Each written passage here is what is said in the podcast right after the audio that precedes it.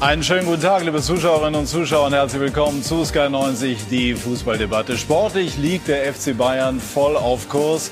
Nach dem Arbeitssieg gegen Arminia Bielefeld fahren die Münchner als Tabellenführer zum Topspiel nach Dortmund. Aber die ganz dicken Schlagzeilen liefern die Bayern aktuell abseits des Platzes. Erst Corona-Alarm rund um Josua Kimmich und dann eine Jahreshauptversammlung, die gänzlich aus dem Ruder lief. Die schlimmste Veranstaltung, die ich je beim FC Bayern erlebt habe, urteilte Uli Hoeneß und der muss es wissen. Das sind unsere Themen. Die turbulente Bayernwoche, Dauerreiz, Thema Corona und maximal unglücklicher Auftritt der Bosse um Herbert Heinder. Der Sponsorenvertrag mit Katar erhitzt die Gemüter und führt zum Eklat. Die Qualitätsfrage stellt sich in Dortmund sehr dringend nach dem Champions League aus in Lissabon, aber das Comeback von Erling Haaland verändert die Stimmungslage. Der Norweger trifft und ist bereit für die Bayern. Rangnick auf die Insel oder Rangnick meets Ronaldo. Einen größeren Star hat er noch nicht trainiert. Der Vater des Leipziger Erfolges jetzt wohl als Krisenmanager bei Manchester United gefragt. Und mit einem Engagement auf der Insel würde sich Rangnick einen Lebenstraum erfüllen. Dazu werden wir sprechen über ein spektakuläres rheinisches Derby. Der erste FC Köln bezwang Borussia Mönchengladbach mit 4 zu 1. Ein Ex-Club von Lothar Matthäus. Und damit sind wir bei unserer Runde. Unser Sky-Experte Lothar Matthäus, den ich herzlich willkommen heiße, hat gestern die Bayern beobachtet gegen Bielefeld. Sie haben zu Null gespielt, aber Lothar hat dennoch Defizite im Defensivverhalten gesehen. Darüber werden wir uns gleich unterhalten. Philipp Nagel vom Bayerischen Rundfunk, der seit über zehn Jahren über die Bayern berichtet, war Zeuge der jetzt schon legendären Jahreshauptversammlung und René Adler, früherer Nationaltorhüter, begleitet für Sky den englischen Fußball, weiß von seiner Zeit beim HSV, wie emotional es bei Traditionsvereinen zugeht. Herzlich willkommen und dazu auch noch zugeschaltet Christian Falk, der Fußballchef der Bildgruppe. Herzlich willkommen, lieber Christian bleiben zunächst ganz kurz hier bei uns in der Runde. Ein Wort zu Ralf Rangnick. Ähm, wenn das denn so kommen sollte, wovon alle ausgehen, wäre das ein guter Move für alle Beteiligten? Also ich gehe stark davon aus, dass es jetzt durch ist. Ich äh, habe gestern auch noch mit Kollegen äh, von der Insel telefoniert. Also äh, die waren vor ein, zwei Tagen noch verhalten. Jetzt haben sie gesagt, das Thema ist durch. Ähm, ja, aber die, auf der Insel, ähm, die Engländer haben ja allgemein so eine, so eine gewisse Hybris, wo man sagen muss, das ist jetzt schon deutlich besser geworden durch Kloppo, durch Tuchel, durch die vielen deutschen Spieler. Aber vorher hat man gedacht, dann nehmen wir lieber einen Championship-Spieler und einen Championship-Trainer als einen guten Deutschen. für Ralf Rangnick ist das ein Lebenstraum. Auf der Insel ist man noch äh, verhaltensmäßig skeptisch, aber äh, ich bin gespannt. Gut, er muss dann definitiv die Personalie Ronaldo handeln. Das wird sicherlich eine Schlüsselfrage, werden wir nachher ausführlich debattieren. Einmal sportlich, Lothar, sind die Bayern bereit für das Topspiel in Dortmund? Ja, bereit schon. Bayern ist immer bereit, auch wenn sie mal einen Hänger haben. Und den Hänger haben sie letzte Woche schon in Augsburg gehabt, äh, Kiew und äh, gestern auch das Spiel gegen, äh, gegen Arminia Bielefeld. Eher Arbeitssiege, äh, ohne Glanz, aber es ist natürlich eine andere Herausforderung zu Hause gegen Bielefeld äh, zu spielen, als dann dieses äh, Topspiel, diesen Klassiko in Dortmund nächste Woche. Und Bayern wird natürlich hoch motiviert äh, und konzentriert nach Dortmund reisen. Äh, der Kader hat sich ja auch wieder ein bisschen aufgefüllt durch diese Corona-Infektion, hatten ja in den letzten zwei Wochen oder drei Spielen plus minus doch äh, drei, vier Spieler gefehlt, die Julian Nagelsmann braucht. Vielleicht nicht in der Startelf, aber auch auf der Bank braucht man gute Spieler, um nachlegen zu können. Und ich glaube, die Woche Training tut dann einen Musiala, einen Gnabry, einen Süle gut, um eben auch für die Startelf nominiert zu werden in Dortmund. Sie haben so viele Jahre bei Bayern gespielt. Jetzt gibt es Krach in der Bayern-Familie. Ein Riss. Wie konnte es dazu kommen? Ja, Kommunikation ist wichtig, ja. Nicht nur zwischen den Spielern oder Trainer und Mannschaft, sondern eben auch zwischen den Verantwortlichen und den Fans. Und äh, äh Herbert Heiner hat gestern Abend ein Zeichen gesetzt, äh, nachdem er das getwittert hat, dass er sich ausgetauscht hat, dass äh, man sich treffen will. Ich wundere mich nur, warum macht man das am Samstagmorgen und nicht vielleicht schon am Mittwochabend vor der Hauptversammlung, um vielleicht da auch schon klar zu sagen, hey, bei der Hauptversammlung ist dieses Thema vielleicht nicht angebracht, weil da geht es um andere Themen, sondern wir machen das danach und setzen uns da dann mit auserwählten Fans und äh, die Leuten vom Club zusammen und regeln dann dieses Thema, beziehungsweise besprechen dieses Thema. Ob es sich regeln lässt, zu beider Seiten Zufriedenheit, das mag ich zu bezweifeln. Ja, das, äh, diese Zweifel kann man haben nach dem Donnerstag. Es ging Jürgen Müller hoch her. Für Herbert Heiner war es die erste Jahreshauptversammlung als Präsident. So hatte er sie sich nicht vorgestellt. Die Kritik am Katar-Deal, zuletzt auch in der Arena thematisiert, ist schnell das große Thema. Natürlich darf Kritik sein. Aber eine Wortwahl wie niederträchtig oder feige passt beispielsweise überhaupt nicht zum Ton bei unserem FC Bayern München. Wir begrüßen das und teilen das, dieses immer stärker werdende Engagement unserer Fans und auch unserer Mitglieder für gesellschaftliche Themen einzutreten.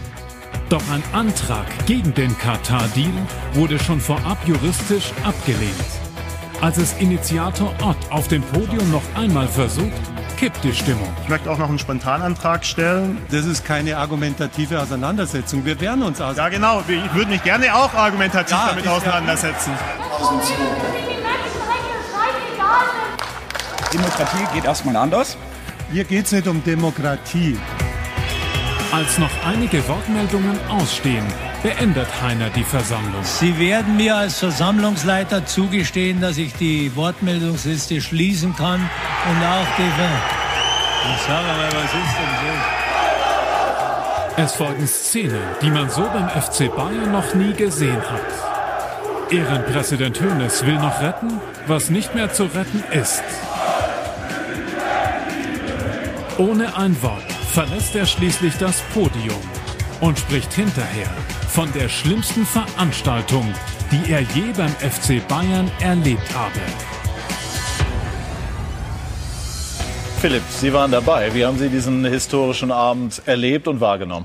Also tatsächlich habe ich mir gedacht, oh Mann, FC Bayern, das wäre vermeidbar gewesen, zumindest äh, in dem Ausmaß, wie wir ihn jetzt ja auch gerade in dem Einspieler gesehen haben. So ein Ereignis ist immer die Folge von einer Entwicklung und die setzt sich für mich jetzt schon zu lange beim FC Bayern in einer negativen Art und Weise fort. Das beginnt bei dieser legendären Pressekonferenz 2018. und zieht sich dann, genau wie Lothar es gerade schon richtig sagt, über eine mangelnde Kommunikation oder über eine schlechte Kommunikation mit den Fans fort. Und ich verstehe tatsächlich einfach nicht, warum man das nicht ein bisschen besser hat antizipieren können, was da passiert ist. Also ich glaube, man musste kein Wahrsager sein, um zu wissen, dass Katar ein großes Thema dort wird. Mhm. Und warum dann Oliver Kahn in seiner Antrittsrede zum ersten Mal als Vorstandsvorsitzender das äh, Thema ähm, auslässt, hat mich äh, wirklich nachhaltig gewundert und für mich hat er sich da weggeduckt. Christian Falk, herzlich willkommen nochmal. Wie konnten äh, aus, aus Ihrer Sicht die Dinge so entgleiten an diesem Donnerstagabend? Ja, Servus in die Runde erstmal. Es ist wirklich erstaunlich, äh, wie der FC Bayern dieses Thema unterschätzt hat. Also Lothar hat es ja richtig angedeutet, man hätte da vorher schon reagieren müssen. Also die haben wirklich gehofft, äh, Professor Dr. Dieter Mayer, der Vizepräsident, ähm, kann das Thema vom Tisch nehmen, indem er den Leuten eigentlich quasi den Mund verbietet, in dem der Antrag beiseite geschoben wird. Aber da waren sie wirklich äh, völlig falsch aufgestellt. Sie dachten, es geht um Corona, sie dachten, es geht äh, um die ganzen Finanzzahlen. Aber dass dieses Thema Katar auf den Tisch kam, das hätte sie eigentlich nicht überraschen dürfen. Und was sehr erstaunlich ist, äh, am Freitag haben sie es natürlich aufgearbeitet an der Säbener Straße, Heiner und Kahn. Und äh, die waren wirklich überrascht. Die wussten offenbar einige Dinge auch gar nicht, dass Einladungen der Fans kurzfristig abgesagt wurden, wo man sich auseinandersetzen wollte, wo man dann einfach nicht erschienen ist. Äh, die waren selber erschrocken. Aber da möchte ich noch mal nachhaken. Also wie kann es sein, dass so ein Thema so an den Bossen vorbeigeht? Also leben Sie dann doch zu sehr in einer Form ja, des Elfenbeinturms, dass, dass man irgendwie die Dinge, die die Basis dann beschäftigen, irgendwie so nicht auf dem Radar hat? Christian? Ja, wir erleben es ja momentan ja auch ein bisschen in der Politik, ähm, dass auf die Bürger, in dem Fall die Mitglieder, vielleicht auch nicht mehr genug gehört wird. Also es ist schon erstaunlich, dass sie dieses Katar-Thema dachten, das ist momentan, steht noch nicht an. Sie haben wirtschaftlich gedacht und äh, Vertrag läuft bis 23 und ja, da ist ja noch ein bisschen Zeit. Die waren wirklich überrascht, dass die Fans jetzt da eine klare Haltung des Clubs erwarten. Dabei äh, hat Kahn sich ja mit diesem Thema auseinandergesetzt. Haltung. Sie haben sich ganz groß auf die Fahnen geschrieben.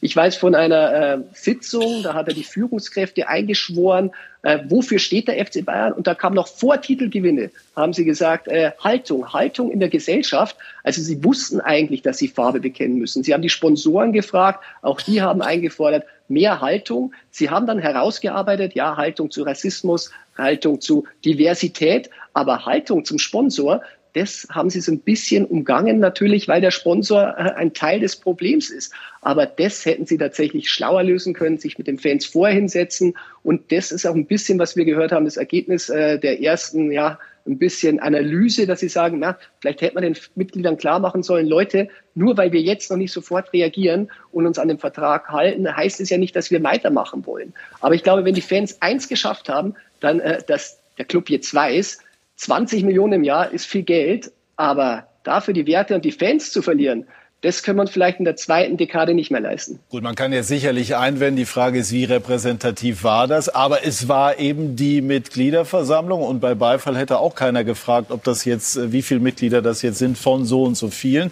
Ähm, wie, wie hat das René ähm, auf Sie gewirkt? Auch das, wenn wir das Thema Haltung mal als Stichwort nehmen. Ja, ich habe es natürlich von außen auch mitgekriegt und das sind eins zu eins auch meine Punkte. Also ich war schon äh, total überrascht, äh, vielleicht sogar auch ein bisschen geschockt, äh, ähm, wie die Bosse das unterschätzt haben. Und das ist Philipp, was, was du gesagt hattest, äh, das kam ja nicht wie Kai aus der Kiste, das Thema. Also äh, dass, äh, dass man das dann einfach so wegbügeln will, ähm, dass, dass du kannst ja nicht die, die Mitglieder mundtot machen. Und ähm, das Thema Haltung, ähm, das habe ich total vermisst. Und wenn ich mich mal zurückerinnere, Uli Hoeneß, das Thema Logen, das war eine klare Haltung, wie er auf den Tisch gehauen hat und gesagt, so ist es. Äh, wir wollen ähm, die Preise billiger machen, deswegen brauchen wir die Logen. Ähm, aber hier war es keine Haltung. Das, war das heißt, Sie hätten sich gewünscht von einem Kahn, dass er sozusagen wie als Spieler früher äh, äh, ans Mikro gegangen wäre, spontan und gesagt hätte, also so ist es, aber wenn wir jetzt äh, beispielsweise diesen Vertrag auslaufen lassen, müsst ihr auch wissen, dass weniger Geld in der Kasse ist. Wäre das eine Möglichkeit gewesen? Ja, man hätte ja sagen können, klar. Also äh, wir kriegen x Millionen, 20 Millionen von Katar. Das sind äh, meines Erachtens, ich weiß die Zahlen nicht, vielleicht das Doppelte von der Lufthansa früher. Wir brauchen das, um international konkurrenzfähig zu bleiben. Aber wir diskutieren dann noch mal drüber. Aber eins ist auch klar, wir können nicht über jeden Sponsor mit den Fans diskutieren. Ähm, das ist eine Haltung. Oder eine Haltung ist, ähm, wir positionieren uns, was ja Uli Hoeneß auch macht, äh, gegen äh, äh die Vereine wie PSG, äh, gegen Man City äh, als FC Bayern und nutzt das auch als Brandbuilding und zu sagen, wir sind eben anders und trotzdem konkurrenzfähig. Hm. Würde René total zustimmen. Also selbst wenn Kahn einen raushaut, aller äh, wollt ihr Sané oder wollt ihr Katar, dann mag das äh, durchaus polemisch sein oder, oder erstmal eine harte Forderung, aber man geht in den Diskurs, man geht in die Debatte mit den Fans. Und ähm, ich erinnere mich auch an den Moment, wo äh, Michael Ott, der Initiator des Antrags, ans Mikro getreten ist und ähm, man ihm eigentlich zusichert, dass wir heute auch noch darüber diskutieren und debattieren. Das hat es nicht gegeben. Und äh, dass Heiner dann als Veranstaltungsleiter ähm, sich befähigt fühlt, nach bei vier ausstehenden Wortmeldungen das zu beenden, also Entschuldigung, das hat dann mit einem Demokratieverständnis, äh, dass sich der Verein da sonst sehr hoch auf die Fahne schreibt, für mich zu wenig ähm, damit zu tun. Aber darf ich noch einen Punkt vielleicht kurz ausführen? Ähm, ich bin auch da bei dir, René, dass, dass es nicht sein kann, dass der Verein sich alles von den Fans dann möglicherweise vielleicht mal aufdiktieren lässt und so weiter und so fort. Darüber gilt es auch zu sprechen. Aber nichtsdestotrotz, und das bleibt hängen, kommunikativ war das erneut wieder vom FC Bayern oder von der Führungsetage gar nichts. Ja, der Ziel, Ziel des Antrags war, auf, als eingetragener Verein auf die AG einzuwirken, dahingehend, dass man diesen Sponsoring 2023, wenn es ausläuft, dann äh, beendet. Lothar war gestern beim Topspiel. Und wir haben gestern, Lothar, alles versucht, einen der Bosse ans Mikrofon zu bekommen. Und wir haben Julian Nagelsmann äh, gehabt, der das, äh, wie ich fand, sehr, sehr gut gemacht hat. Aber ähm, was glaubst du, warum duckt sich jemand, so muss man es ja letztlich formulieren, wie, wie Kahn dann weg in so einer Situation? Ist da nicht Präsenz gefragt? Es ist immer Präsenz gefragt, vor allem wenn es um solche Themen geht. Und äh, auch die Mannschaft hat es natürlich beschäftigt oder beschäftigt es immer noch, weil Manuel Neuer ja auch vor einigen Wochen oben bei den Verantwortlichen war und hat sich auch erkundigt wegen diesem Katar-Deal, äh, äh, wie das läuft, was da abläuft, ja, wie der Verein dazu steht, weil es auch ein Thema in der Kabine ist. Und deswegen sollte Bayern München im eigenen Interesse nicht nur wegen den Fans, sondern auch für die Mannschaft, für die sportliche Leistung dieses Thema so schnell wie möglich äh, beenden können in ein, auf einen Weg, wo, wie gesagt, alle möglichen Parteien zufrieden sind. Und äh, dass jetzt dann nur Julian Nagelsmann äh, vor dem Mikro gegangen ist, äh, zeigt ja, dass, äh, dass, äh, dass sie mit sich selbst nicht im Reinen waren, dass sie selbst unsicher waren. Und äh, deswegen hätte ich gestern Herbert Heiner gerne, äh, er war da im Stadion, er, er hätte auch nur, erklären können, er hätte runterkommen können und ja. vor einem Millionenpublikum ja. bei, das, äh, bei Sky zum Beispiel erklären können, ja, wie, warum, weshalb, wieso. Das macht er dann auf einem Social-Media-Kanal. Das hätte er doch live vor, vor, vor, vor der Kamera machen können. Würde er viel besser dastehen, auch bei den Fans, vielleicht auch entschuldigen für diese ganze Stimmung am letzten Donnerstag und eben das erklären, dass man sich in naher Zukunft Zukunft eben mit den Fans austauschen möchte. Ja, man kann ja auch sagen, man lernt dazu. Man, man äh, hat möglicherweise was unterschätzt, das wäre menschlich. Und dann hätte man da die Möglichkeit gehabt, auch zu erklären, warum man sich jetzt beispielsweise mit Michael Ott trifft, was ja dann ein erster äh, Lernerfolg ist. Christian, wie beurteilen Sie die Rolle von äh, Oliver Kahn? Würden Sie sich sozusagen mehr den, den Titan wünschen? Ja, ich glaube, da geht es gar nicht darum, äh, was wir uns als Medienmenschen da wünschen. Es ist, was sich die Fans eigentlich wünschen. Also Oliver Kahn, der Mann, der wirklich immer klare Worte gefunden hat, und da gibt es wirklich so viele Spielerinterviews, an die wir uns gerne erinnern, ähm, der sieht natürlich seine Rolle jetzt so ein bisschen als CEO. Er hat sich eingearbeitet, jetzt eineinhalb Jahre, aber jetzt steht er in der Verantwortung. Aber es ist halt ein Punkt, äh, auch was die Rede betrifft. Da sieht man sehr, das ist geprägt äh, vom Wirtschaftsdenken, vom Wirtschaftsunternehmen. Sein ganzes Team vom Projekt Ahead, das ja für ihn den FC Bayern jetzt neu plant und das Leitbild erstellen soll, kommt aus der Unternehmensberatung. Also die Hälfte ist McKinsey, die Hälfte ist von einem anderen Unternehmensberatung. Aber der FC Bayern ist kein normales Wirtschaftsunternehmen. Der FC Bayern kann nicht geführt werden und Unternehmensberatung. Der FC Bayern ist ein Fußballclub und da, glaube ich, ist Oliver gut beraten, wenn er auf sein Bauchgefühl hört, weil da hat er früher immer den Ton getroffen und den Kern, manchmal ein bisschen drastische Worte. Ich glaube, keiner verlangt vor einem Vorstandsvorsitzenden des FC Bayern, dass er da hingeht und von Eier, wir brauchen Eier spricht, aber dass er die Sachen einfach klar anspricht, dass er sie deutlich anspricht. Er hat sie zu wenig angesprochen. Ich sage nochmal, er hat es wahrscheinlich unterschätzt. Er bereitet das Thema gerade vor. Er hat es dann nach der Sitzung ähm, nochmal erwähnt, dass sie diese Themen eben gerade abarbeiten. Aber ich glaube, wenn er sich von Anfang an auf sein Bauchgefühl verlassen hätte, dann hätte er wahrscheinlich die richtige Entscheidung, das richtige Thema und auch die richtigen Worte gefunden. Hätte er da sozusagen zum Helden des Abends werden können, wenn er mal die ganze Agenda weggelassen hätte und einfach gesagt hätte, Leute, wir verstehen das, wir hören euch, wir sprechen jetzt, aber es kann auch äh, sehr konfrontativ sein, es kann sehr unterschiedlich werden.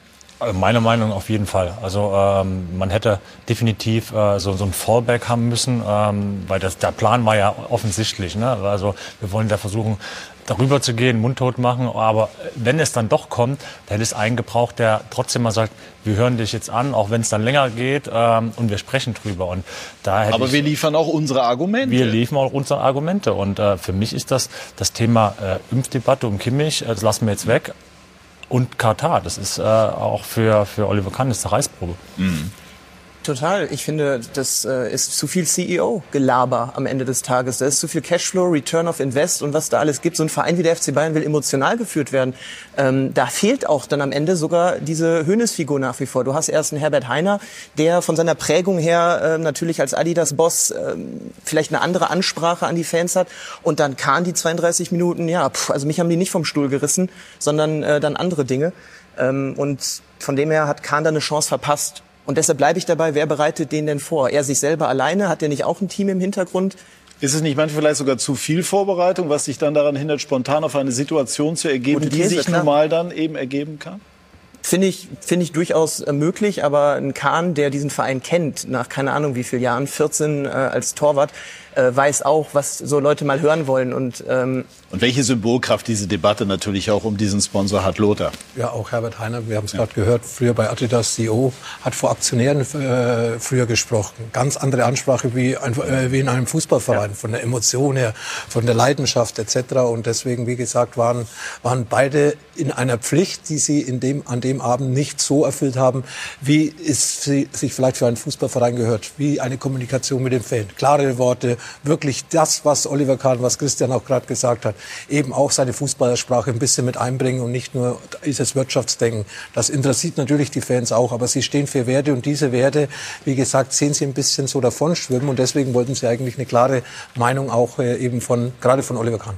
Nur, wo hört es auf und wo fängt es äh, an? Ja, also ich weiß, wir haben vorhin das kurz angerissen, 800 Leute in der Halle, 290.000 Mitglieder, der äh, mitgliederstärkste Verein der Welt.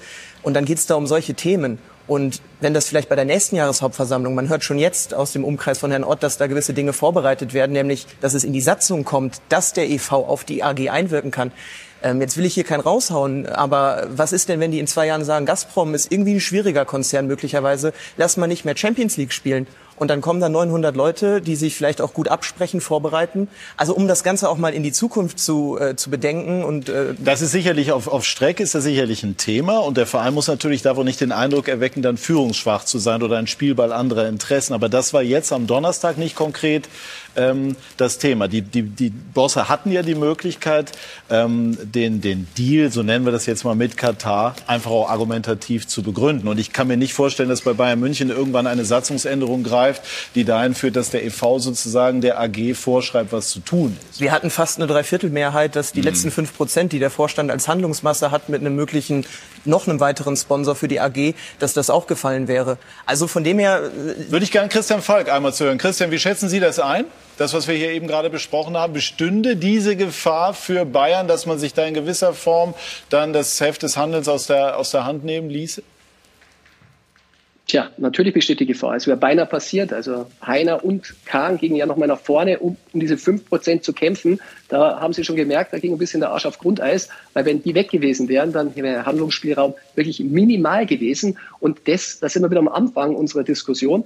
Die müssen jetzt mit den Fans reden. Sie müssen erklären, worum das eine geht, worum das andere nicht geht. Äh, man muss sich äh, auf Kompromisse einigen. Ich glaube, die Fans wären für, und ich sage es nochmal, für ein bisschen mehr Haltung dankbar. Die wollen jetzt nicht unbedingt um jeden Vertrag in Zukunft abstimmen. ich meine, da haben sie sich auch vergaloppiert, wo dann einfach mal Audi mit Katar gleichgesetzt wurde. Also ich meine, das, das kann nicht deren Ernst sein. Und ich glaube, die Fans wollen einfach nur gehört werden. Sie wollen, dass es ihnen erklärt wird. Und ich glaube, wenn man das vorher am Tisch, und da muss man sich an den Tisch setzen, äh, mit den Fans besprochen wird, dann wird es nicht mehr zu solchen Szenen kommen. Wenn man natürlich das Thema, um wie sie es gemacht haben, monatelang, wochenlang und die letzten Tage vor der Jahreshauptversammlung totschweigt und sagt, ja, das steht ja bei uns ähm, im Magazin, dann eskaliert die Situation. Christian, glauben Sie, dass die, ähm, dass die Chefs äh, jetzt wirklich verstanden haben, was das Anliegen ist, oder dass eine Aktion, die jetzt Herbert Heiner mit, äh, mit Ott startet, eher ähm, kosmetischer Natur ist?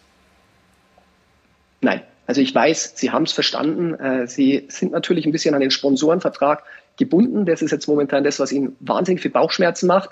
Äh, einen laufenden Vertrag äh, zu kündigen, ja, das ist schwierig, aber die haben natürlich auch schon mal ein bisschen sich in die andere Seite hineinversetzt und äh, kamen zu der schlauen Entscheidung, dass sie sagen, ja, vielleicht sind der Sponsor dann auch nicht mehr so glücklich, wenn er mit uns wirbt und äh, kriegt dann so viel negatives Image. Also ich glaube, Sie müssen jetzt mal wirklich eine Haltung finden, was mit diesem Vertrag in Zukunft passiert. Vielleicht nimmt es aus der aktuellen Diskussion ein bisschen die Schärfe raus. Wir dürfen nicht vergessen, das Thema wird nächstes Jahr noch größer, wenn die WM in Katar ist. Dann steht der FC Bayern dann schon das ganze Jahr, bis es dann am Ende des Jahres zu diesem Turnier kommt, wirklich äh, dafür im Feuer, weil sie natürlich der Club sind, der dafür wirbt. Also das wird nochmal ganz, ganz heiß. Das wird jetzt erstmal nochmal Ruhe sein über Weihnachten, aber dann geht die Diskussion erst richtig los. Lothar, äh, Krach in der Familie kommt vor, öffentlich ausgetragen, so wie jetzt, nicht so zielführend. Auf der anderen Seite haben die Bayern schon viel überstanden. Wird es auch diesmal so sein? Sie werden es äh, regeln, ja, aber man hätte es besser regeln können. Aber es wird irgendwann wieder sich voll auf den äh, Fußball konzentriert, was ja das Wichtigste eigentlich ist, auch äh, für die Fans. Aber andererseits gibt es eben neben äh, Kriegsschauplätze, die sind jetzt äh, mal da. Ja, ja äh, Den hat es gerade angesprochen, es geht auch äh, viel um Corona bei Bayern in den letzten Wochen, jetzt diese Katar-Geschichte, aber irgendwann in ein paar Wochen wird es wieder ruhiger werden, da wird man dann Weihnachten feiern und wird dann nächste, im nächsten Jahr die zwei möglichen Titel, die noch möglich sind, versuchen anzugreifen mit der Qualität, die in der Mannschaft steckt, aber die Mannschaft und vor allem auch der Trainer, das weiß ich auch eigener Erfahrung, ist am besten, wenn Ruhe außenrum ist, dann kann man sich aufs Wesentliche konzentrieren, nämlich auf die Leistung der Mannschaft, auf die Erfolge des Clubs und dann wird gemeinsam gefeiert. Obwohl ich Lothar immer den Eindruck hatte damals, als die FC Hollywood genannt wurde, dass das auch gepusht hat. Es war immer was los ja. bei Bayern, das muss man nun auch sagen. Ja, aber bei Hansi Flick ja. in den letzten ja. zwei Jahren war wenig los beim FC Bayern, außer großer Erfolg. da ging es um seinen Vertrag. Also Bayern wird nie langweilig. Äh, Christian, Schlusswort sportlich. Bayern fahren nach Dortmund als Tabellenführer. Werden sie es nach Abpfiff dieses Spiels auch sein? Ja, das glaube ich schon. Man hat gesehen, immer wenn es dann wirklich eng wurde, dann hat Bayern sich durchgesetzt. Die Mannschaft hat eh einen sehr, sehr kühlen Kopf bewahrt in der Diskussion. Das muss man wirklich sagen. Man merkt natürlich, äh, wenn man Neuer und Müller hört, die sind angepisst, weil ihnen wirklich permanent Stöcke von außen und damit meine ich wirklich äh, hausgemachte Diskussionen, die die Fans natürlich dann wieder wieder reinbringen, ihnen da wirklich das ganze gute Gefühl jetzt wegnehmen. Aber ich muss sagen, Chapeau an Julian Nagelsmann, der hat ein wahnsinniges Krisenmanagement bewiesen. Er hatte selber Corona in der Diskussion, hat er wirklich gut reagiert. Jetzt die nächste Diskussion, da wo er wirklich offen und ehrlich gesagt hat, was die Fans gerne hören wollen und was er denkt. Und ich glaube, er wird die Bayern dadurch manövrieren. Dankeschön, Christian Falk, für die Zeit. Und man kann nur sagen, in der Tat, Julian Nagelsmann äh, äh, beherrscht das Multitasking. Also der ist äh, auf allen oder in allen möglichen Funktionen im Moment. Beherrscht Kommunikation. Ja. Gefragt, beherrscht Kommunikation, macht es als Trainer sehr, sehr gut. Darüber wollen wir gleich sprechen. Die Bayern sportlich vor dem äh, Topspiel in Dortmund. Gleich bei SK90, die Fußballdebatte. Herzlich willkommen zurück bei SK90, die Fußballdebatte. Und wir wollen bei allen Diskussionen nicht vergessen, dass die Bayern als Tabellenführer grüßen. Und das, obwohl sie seit Wochen, Jürgen Müller, auch das Thema Corona haben. Erleichterung nach dem Pflichtsieg gegen Bielefeld. Denn für Trainer Nagelsmann ist derzeit auch durch Corona an einen normalen Trainingsbetrieb kaum zu denken. Es gab wahrscheinlich schon mal einfache Zeitpunkte, bei München Trainer zu werden, äh, nach der sehr erfolgreichen Zeit. Wir sind ja eigentlich im Training immer nur acht oder neun. Äh, wir machen ja mehr oder weniger Wettkampfersatztraining. Alle anderen äh, ja, sind nicht so viel da. Die Bayern und das Corona-Chaos. Von den ursprünglich fünf Ungeimpften haben sich Knapri und Musiala inzwischen überzeugen lassen. Quisons, Kimmich und Choupo-Moting bis heute nicht. Die beiden letzteren sind mittlerweile infiziert und in Quarantäne, fehlen beim anstehenden Spitzenspiel in Dortmund. Nagelsmann selbst sprach zuletzt davon, dass irgendwann auch die Saisonziele in Gefahr geraten. Dazu kommt die anhaltende Kritik der Politik, die mehr Verantwortung einfordert. Das ist eine ganz große Vorbildfunktion. Millionen von Menschen, auch jungen Menschen, richten sich weltweit nach, äh, nach Fußballspielern und nach äh, dem, wie äh, Fußball stattfindet. Für die Bayern-Verantwortlichen ist der Umgang mit der Thematik nach wie vor schwierig. Ich kann Ihnen auch versichern, dass wir in dieser Frage auch ständig mit unseren Spielern reden und auch auf sie einwirken. Gleichzeitig ist es aber absolut nicht in Ordnung, unsere Spieler und vor allem unseren Josua Kimmich öffentlich an den Pranger zu stellen. Mit Torwarttrainer Tapalovic gibt es inzwischen den nächsten Fall den achten innerhalb von nur vier Wochen. Die Bayern haben ein Corona-Thema. Ja, und im Hinblick auf Dortmund, Lothar, äußert sich das äh, vor allem in der Gestalt Josua Kimmich. Ähm, man konnte das jetzt äh, gegen Bielefeld bei allem Respekt kompensieren. Aber wie sieht das in Dortmund aus? Ein Spieler wie Kimmich fehlt äh, bei jedem Spiel, wenn er nicht dabei ist. Äh, aber er fehlt äh, qualitätsmäßig. Ja, nicht nur, dass er nicht dabei ist, sondern die Qualität des FC Bayern leidet natürlich unter, unter dem Fehlen eines so, so eines Spielers, weil Kimmich ist ja nicht nur einer, der seine Position beherrscht, sondern er hat ja Einfluss auf die Mannschaft. Äh, er geht, äh, er geht vorbildlich voran in seinen jungen Jahren. Äh, er, er gibt immer alles. Er ist für Standardsituationen zuständig, die teilweise gefährlicher sind wie gestern gegen Bielefeld. Das hat man vor allem in der ersten Halbzeit gesehen, ob das Freistöße sind, ob das Eckbälle sind. Er ist derjenige, der die Chipbälle spielt nach vorne über hochstehende Abwehrreihen, weil die Dortmunder spielen vielleicht ein bisschen höher wie Bielefeld.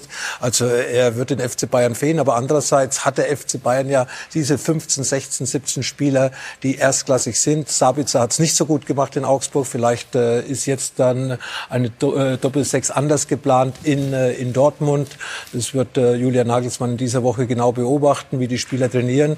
Und da gibt schon die eine oder andere Möglichkeit. Ist das Spiel ohne Kimmich anders als mit ihm. Nagelsmann hat ja erfrischend offen gesagt, wir sind einfach mit ihm besser. Das erklären uns Trainer ja häufig sonst anders. Aber in dem Fall äh, hat er das Offensichtliche benannt. Und damit bringt es auch auf den Punkt. Kimmich fehlt. Und äh, das lässt sich auch statistisch äh, ziemlich eindrucksvoll eigentlich nahelegen, was die Anzahl der Ballkontakte, Pässe und so weiter angeht. Ähm, Tolisso für mich ähm, bin offen, ist ein Alibi-Spieler, ist, ist für mich nicht Fisch und nicht Fleisch. Ich weiß so nicht, ist der eher für die, finde ich schon, ist der eher für die, äh, für die defensive Ausrichtung oder Stabilität verantwortlich oder setzt der offensive Akzente? In Musiala kommt in der, weiß ich gar nicht jetzt, 60. 60 etwa, war nicht ja. sogar noch egal. Ich dachte, der kann sogar noch 59., eher ja. so, aber äh, dem reichen 30 Minuten, um das Spiel auch anzuziehen und äh, eigene Akzente zu setzen. Das habe ich bei Tolisso in den ersten Minuten so nicht gesehen. Ja, du schaust Alibi? an, Max so, nein, ich kann nur recht geben. Alibi ist vielleicht übertrieben, aber er macht das Spiel langsam. Er sucht den sicheren Pass. Er hat viele, äh, viele Ballkontakte, ähnlich Hernandez. Aber was kommt? Kimmich, ich habe es gerade gesagt, Chipbälle über die Abwehr, Bälle in die Tiefe. Musiala, flacher Ball aus dem Fußgelenk zu Müller, überraschend. Sechs, sieben Bielefeld überspielt. So kam es gestern zum Sieg. Und äh, ich erinnere mich auch noch an die Europameisterschaft. Musiala kam ins Spiel, hat das Spiel gegen Ungarn äh, gedreht bei der Europameisterschaft in zehn Minuten, wo Deutschland eigentlich fast schon ausgeschieden war. Also dieser Junge ist Gold wert. Wenn ihn Julian Nagelsmann oder wenn Julian Nagelsmann die passende Position hat und er kann auf einigen Positionen spielen und ich würde mir wünschen, Musiala in der Anfangsformation in Dortmund zu sehen. Auch vielleicht als Spannender Achter. Punkt, Lothar. Zentrale Rolle? Ja, äh, ist ja, die Lieblingsposition wird wahrscheinlich die Müller, äh, die Müller-Position Ja. für ihn sein. Müller wird Müller ist wahrscheinlich gesetzt. auf seiner Ja. Position bleiben. Aber er kann es auch über die Außen, hat er gezeigt, auch bei der Nationalmannschaft, wie er gegen Ungarn reingekommen ist, hat er, ist er von der linken Seite gekommen. Er hat es auch gestern gezeigt, dass er auf der 8 die Offensivposition einnehmen kann. Wir haben gerade über Tolisso gesprochen. Ein schöner Spieler, aber macht das Spiel langsam. Gerade gegen eine tiefstehende Mannschaft wie die Bielefelder hättest du das Spiel schnell machen können.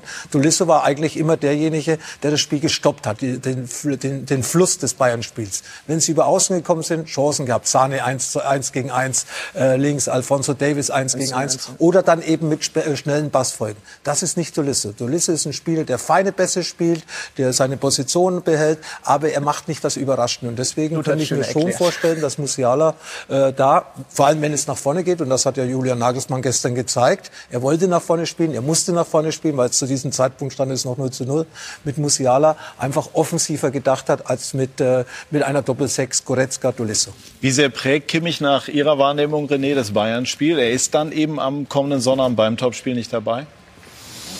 Ja, er ist schon auch ein zentraler Spieler der Achse. Ne? Manu hinten, äh, Lewandowski vorne, äh, Kimmich Müller. Das sind für mich äh, die Achse. Und jede gute Mannschaft, jede funktionierende Mannschaft braucht diese Achse.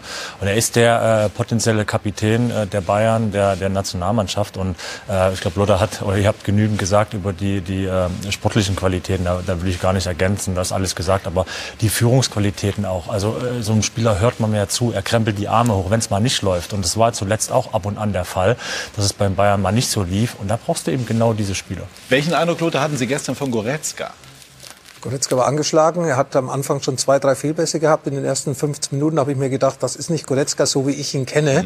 Und äh, so hat er dann auch gespielt. Und deswegen hat ihn Julian Nagelsmann auch, auch ausgewechselt. Er hat es auch später erklärt. Seine Auswechslung hängt mit einer Verletzung zusammen, äh, wo er dann nicht mehr riskieren wollte. Aber man hat gesehen, Goretzka war gestern nicht im Vollbesitz seiner Kräfte. Und deswegen auch vernünftig gewesen, ihn nach einer knappen Stunde rauszunehmen. Für mich schließt sich da übrigens der Kreis in Sachen Josua Kimmich. Weil wenn Kimmich wieder da ist und in der Startelf äh, steht, dann äh, kannst du Musiala noch besseren Gewissens auch in der Startelf bringen. Weil natürlich müssen wir irgendwann sagen, Musiala äh, dann auch noch die offensiven Außen, Müller, Lewandowski, das ist irgendwann schon massiv äh, offensiv. Aber mit einem Kimmich traue ich zu, dass die beiden vielleicht sogar mit einer alleinigen sechsmal äh, spielen können. Jetzt Dortmund würde ich auch mir wünschen, dass er sich traut, Goretzka Musiala mal zu bringen. Aber dann wäre ganz schön Musik natürlich in der Kiste drin.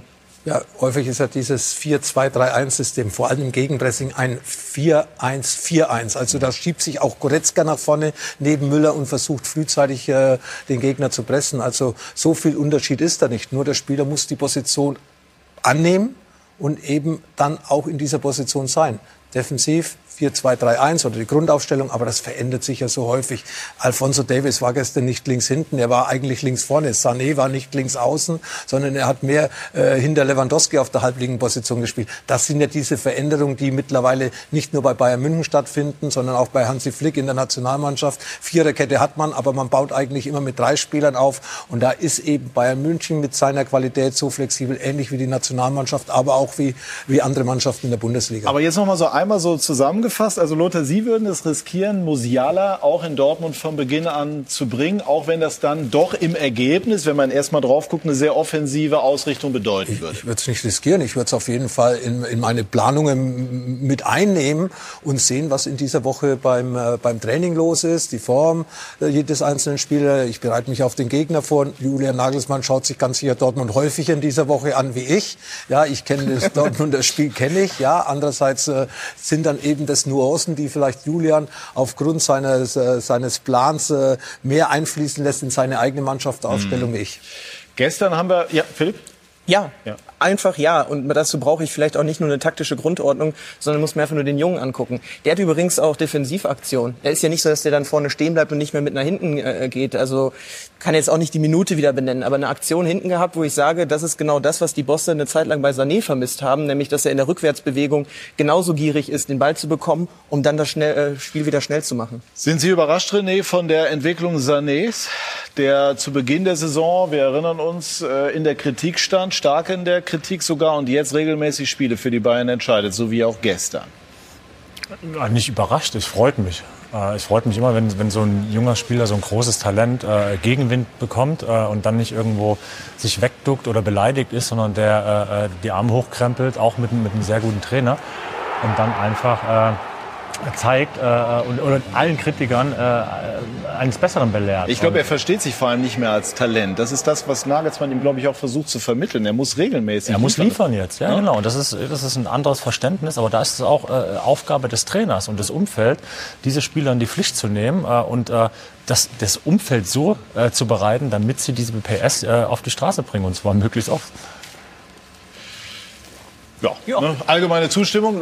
Ja, absolut. Sané spielt ja auch nicht nur an der Linie außen. Ja, er ist ja von rechts nach links gegangen, aber jetzt spielt er eigentlich mehr so in der Halbposition. Und äh, Talent will ich gar nicht mehr hören. Er ist 25, der hat mit 18 Bundesliga gespielt, der hat Manchester City Erfahrung. Also Musiala ist ein Talent, aber Sané ist sechs, sieben oder acht Jahre älter. Ich weiß jetzt nicht genau, aber 25 ist er ganz sicher. Also von dieser Seite her würde ich einfach sagen, Talent zu beschreiben und Vielleicht hat, hat, er sich selbst noch als Talent gesehen, aber Julian Nagelsmann hat erklärt, hör mal zu, du bist kein Talent, du wirst irgendwann mal Führungsspieler, du bist wichtig für uns mit deiner Qualität, die du ja zweifelsohne mitbringst. Ja. Schnell ist er, trippelstark ist er, letzter Pass kommt an, Flanken kommen an, Tore kann er auch schießen. Er hat in dieser Saison, glaube ich, 18, 18 Torbeteiligungen in dem Pflichtspiel, wo er für den FC Bayern gemacht hat und äh, das ist die Hausnummer Nummer zwei hinter Robert Lewandowski. Also da sieht man schon auch die Wichtigkeit. Er hat mehr Torbeteiligungen mit Thomas Müller.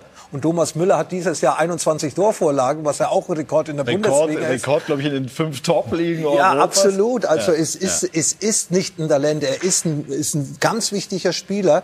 Und auch da wieder, nicht nur für den FC Bayern, sondern mittlerweile auch eben in der Nationalmannschaft. Ja, vielleicht ist das ja die Saison, wo er vom Talent sozusagen reift zum absoluten Topspieler, der, der eben regelmäßig für die Bayern ähm, ja, die Dinge entscheidet und auch für die Nationalmannschaft. Ich möchte ein Thema noch mal ansprechen, Lothar, was gestern auch schon anklang beim Topspiel. Zu Null gespielt. Ja, war wichtig für die Bayern. Ja, und dennoch waren Sie der Meinung, man hat auch gestern wieder Defizite in der Defensive erkannt. Warum? Ja, erstens mal schon im Spielaufbau von hinten. Da fehlt ein Alaba und Boateng. Die haben das besser gemacht wie Upamecano und Hernandez.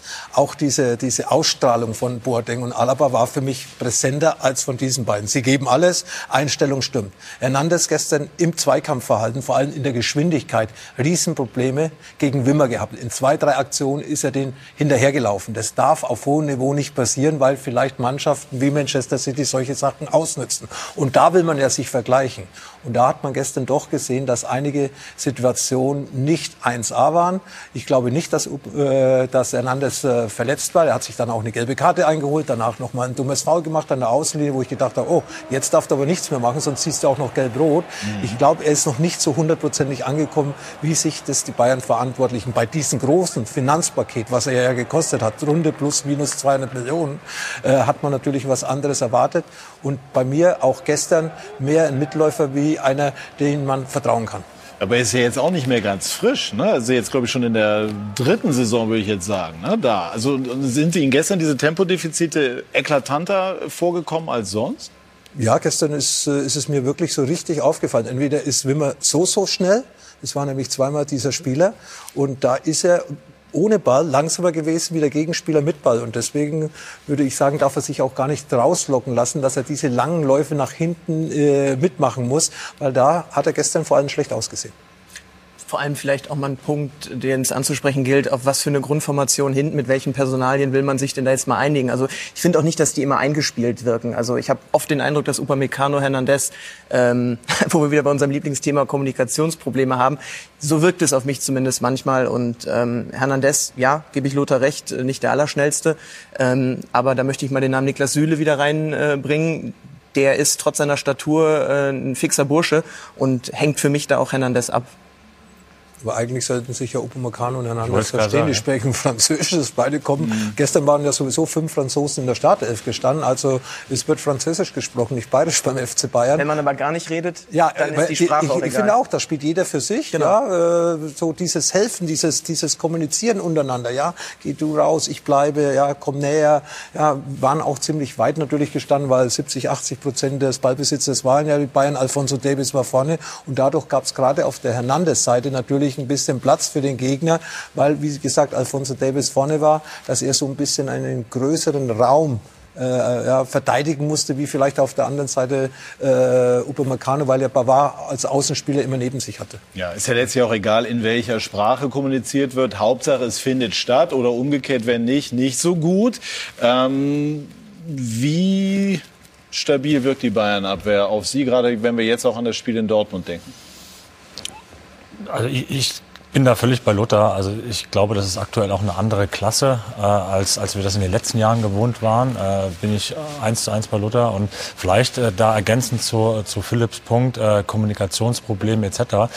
Ähm, wir haben ja Julian Nagelsmann gehört, dass sie immer nur mit acht, neun Leuten trainieren. Das ist vielleicht auch ein Grund zu sagen, du kannst da gar nicht so eingespielt äh, wirken, weil es un unglaublich viele äh, äh, andere Brennpunkte, immer wieder kommt, äh, kommen neue Corona-Fälle, du trainierst nur mit neuen Mann, dann hast du wieder Reisestress, musst permanent rotieren da kannst du dich als Mannschaft auch gar nicht so finden. Das Einspielen, so, so, so, ein, ja, so ein soziales Band miteinander aufbauen. Ne? Auch mal einen Mannschaftsabend machen. Oder wir wissen beide, wie wichtig das ist. Ne? Abends auch mal außerhalb vom Platz.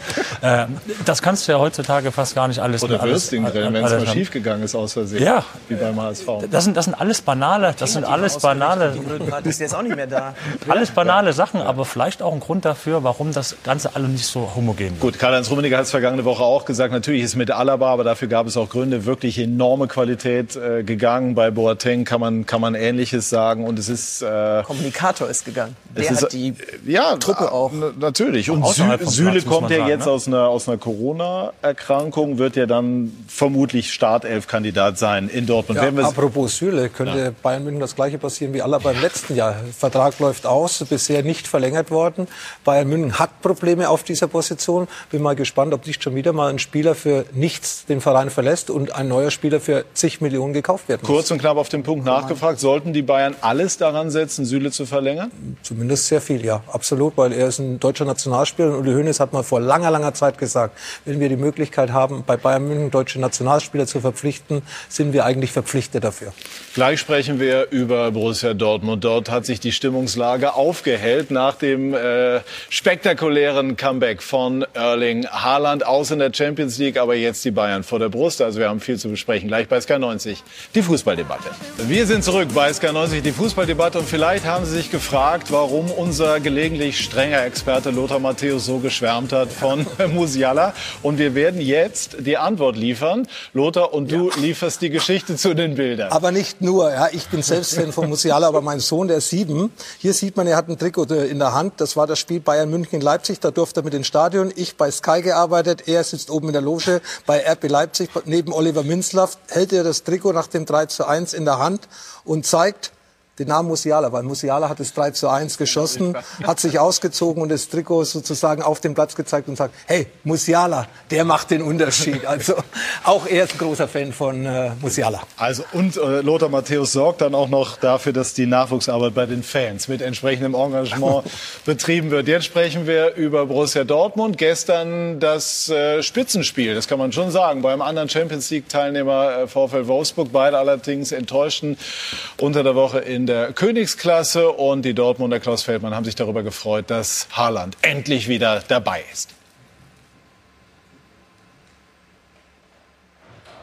Er ist wieder da. Das Erling Haaland Comeback überstrahlt noch den 3 zu 1 Auswärtssieg von Borussia Dortmund in Wolfsburg. Die Wölfe mit Raketenstart. Baku, Weghorst. Nach 14 Stunden trifft eine Wolfsburger Mannschaft mal wieder gegen Borussia Dortmund durch Weghorst. Dann verursachen die Wolfsburger ihren fünften Elfmeter in dieser Saison. Drei von Lacroix, Reus gefault, Chan der Torschütze. Er guckt per Bahn, der Castells verdreht lange aus. Zweiter Durchgang. Reus, der Inszenator. Malen trifft. Sechstes Weitschusstor. BVB. Malen mit aufsteigendem Formbarometer. Und dann die Szene des Tages. Brand Holland! 50. Bundesligator im 50. Spiel. Rechtzeitig zum Gipfeltreffen. Holland und Dortmund sind back. Haaland wieder da ist nicht nur gut für Borussia Dortmund, sondern auch gut für die Bundesliga. Er ist einfach ein spektakulärer Spieler. René, ist mit Haaland alles anders beim BVB? Äh, vieles besser, würde ich sagen. Also, ist einfach ein unglaublich geiler Spieler. Also äh, ich sehe mich als neutralen Fußballfan und äh, allein schon, wenn so ein Spieler da ist, äh, freue ich mich mehr auf das, äh, auf das äh, Gipfeltreffen. Äh, allein wie er das Tor gemacht hat, also diese Koordination, unglaublich. Also es ist einfach eine, eine pure Waffe. So ein bisschen der Ibrahimovic, ne, wie er so ein Tor macht. Hätte man sich als Torhüter auf so einen Typen vorbereiten können? Haben Sie sich gedanklich versucht, auf das einzustellen, was auf Sie zukommt? Du, du versuchst dich natürlich immer, du machst Videoanalysen, wie, wie äh, was ist ja normal heutzutage, aber der Junge hat einfach so ein breites Spektrum, äh, so einen guten Schuss mit links, äh, mit rechts äh, ist auch okay, nicht ganz so gut. Äh, ähm, der ist kopfballstark, der hat eine, eine Wucht, der hat ein Gefühl, einen Antritt für Raum. Also du bereitest dich vor, aber im Spiel ist dann noch vieles anders. Also. Wie wir gestern dann gesehen haben bei dieser Szene, ne? Dann macht er ihn nicht links, sondern doch rechts, weil er halt alles kann. Ja, mit so einer These gewinnt man hier keinen Blumentopf und wird bestimmt nicht nochmal in die Sendung eingeladen. Aber natürlich ist Dortmund äh, mit Haaland eine andere Mannschaft. Der macht, glaube ich, alle 56 Minuten eine Bude. Äh, das ist der Unterschiedsspieler. Und wenn sie eine Chance haben wollen als ernsthafter Bayern-Konkurrent auf eine lange Sicht auf eine gesamte Saison, dann brauchst du den Jungen und äh, das am besten äh, eher 34 Spieltage ja. als 30 oder ja, der, wie viel hat er jetzt verpasst? Sieben, glaube ich, sieben Spiele inklusive dreimal Champions League. Aber das, neben seiner Leistung auch da, die anderen, da geht ja da geht ja was durch die Mannschaft, wenn der reinkommt. Also ja. du hast ja das Gefühl, alle anderen hängen sich da jetzt dran und denken, genau. er ist endlich wieder da. Äh, jetzt sind wir, jetzt sind wir besser. Lissabon, du liegst 0-2 hinten äh, ähm, und du weißt, der, der verrückte Norweger ist nicht dabei. Ja, lässt du eher die Schultern hängen oder denkst du mit ihm, der macht auch noch zwei? Ja, der fehlt. Ja? Der fehlt dir, was die Mentalität angeht und was die Tore angeht. Heißt also auch, das haben wir hier auch schon mehrfach besprochen, die Abhängigkeit von diesem Spieler ist da. Das, das lässt sich möglicherweise bis zu einem gewissen Punkt gar nicht verhindern, weil einfach die Qualität derart herausragend äh, ist. Äh, kann man in Prozenten beziffern, um wie viel größer die Chancen des BVB am kommenden Samstag gegen die Bayern sind mit Haaland?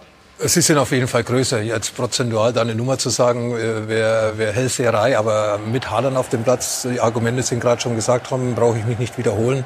Das ist ähnlich wie wenn Lewandowski bei München fehlen würde. Mir, äh, mir tut's nur weh, dass so ein Spieler wie Haaland in seinem jungen Alter schon in der letzten Saison wie auch in diesem Jahr der Borussia in so vielen Spielen gefehlt hat. Und ich würde sogar die Hand oder ich würde sogar was drauf setzen, aber es ist auch hypothetisch zu sagen, mit Haaland wäre Dortmund in der Champions League weitergekommen. Ja?